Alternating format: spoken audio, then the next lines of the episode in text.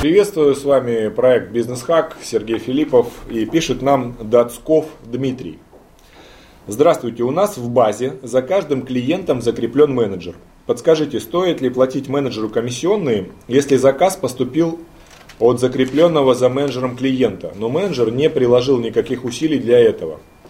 Какие контрольные точки можно расставить при работе с клиентом? Иногда бывает так, что менеджер общается не с лицом, принимающим решение. Заказ приходит от другого человека в фирме, а менеджер приписывает заслуги себе. Как быть? Уважаемый Дмитрий, ваш запрос, точнее ваш вопрос достаточно глубокий, несмотря на то, что он кажется очень простым и техничным. На самом деле он глубже лежит. А, ответ на ваш вопрос кроется в глубине Э, большой, большой норы. И в глубине этой большой-большой норы сидит большая-большая жаба. Вот, и эта жаба не дает вам покоя. Сейчас я вам поясню, что это значит.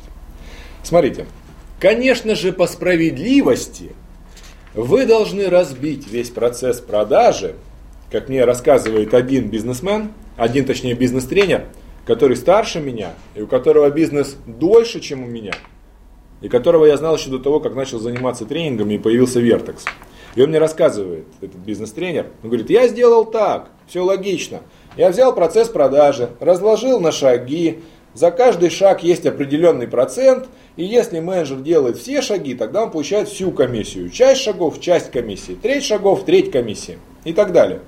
Я говорю, а сколько у тебя там шагов? Там 10 шагов. Это примерно то же самое, что вы спрашиваете. То есть, если пришел от клиента и от лица, принимающего решения, и с ним менеджер общался, то это столько-то процентов. Если пришел автозаказ, то это меньше. Если случайный заказ от того же клиента, еще меньше. Если менеджер не приложил усилий, то совсем мало и так далее. По справедливости вы правы. Только денег у вас не будет.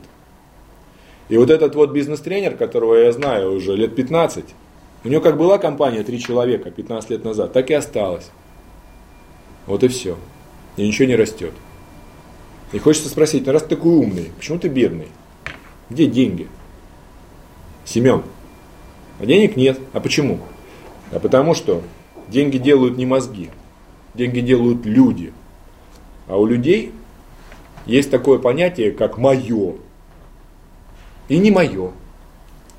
Так вот, если вы начнете менеджера урезать, или начнете миксовать клиентов, начнет ваша замечательная жаба, которая сидит в глубине этой норы, говорить вам о том, что он недостоин, или он приложил меньше усилий, и вы начнете ему объяснять, менеджер первое скажет, о, это не мое, клиент не мой. Раз мой, значит не мой. Раз кто-то другой может ему продать, значит он не мой. И второе, у менеджера, как у любого человека, есть чувство справедливости. Если она нарушена, менеджер начинает плохо работать. Поэтому Моя рекомендация такова, и я так рекомендую делать в бизнесе своим клиентам, и сам так делаю. Не надо пытаться урезать комиссию менеджеру. Не надо пытаться разбивать цикл продаж на отрезки и за каждым отрезком закреплять процент. Это все приведет только к усложнению и демотивации. Тем более вы не можете отследить, Объективно вы же не можете отследить. Если менеджер разговаривал не с лицом, принимающим решение, вы же не знаете, как это повлияло на заказ. А вдруг это лицо, не принимающее решение, любовница лица, принимающего решение, еще круче продала ему, чем ваш менеджер. Такое может быть? Да. Тогда копайте до конца. Сходите к клиенту, узнайте, кто с кем спит, кто кому что говорит. Это невозможно сделать. Поэтому так.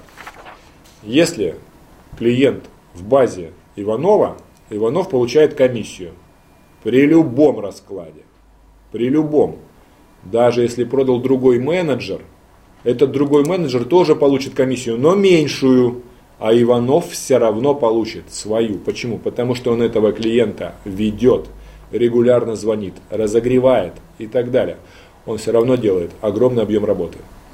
И так бывает, что этот Иванов только в силу собственного обаяния умеет даже при одном звонке и при одном контакте так разгорячить клиента, что он потом в следующие полгода покупает на автомате. Так вот, смотрите, если вы считаете, что работа была проделана плохо, попробуйте найти второго такого, а Иванова, с таким обаянием и энергетикой, чтобы с одного раза зарядить его и полгода продает, э, полгода покупает клиент. Нет такого Иванова на рынке. И когда вы говорите, Иванов, ты не сделал эту работу, ты же один раз позвонил. Нет, второго такого не найдете. Вы убиваете его инициативу, проявлять свое обаяние, энергетику, чтобы получить клиента. Это его природный талант, платите за него. По этому поводу хороший анекдот. Устроился менеджер по продажам в фирму. Смотрит, все работают, а один менеджер смотрит в окно и ничего не делает. Приходит к директору и говорит, я работаю у вас уже месяц. Вот этот менеджер смотрит в окно, ничего не звонит и ничего не делает, а зарплату получает, как все, и премию получает. Как так? А директор отвечает, в прошлый раз, когда он смотрел в окно, к нам на счет пришел контракт в миллион баксов. Пускай смотрит спокойно. Вот ответ на ваш вопрос, уважаемый Дмитрий. Жабу убить, за работу платить. На части работу не разбивайте. Начнете разбивать и сами запутаетесь. И менеджера демотивируете. Есть у менеджера в базе, платите.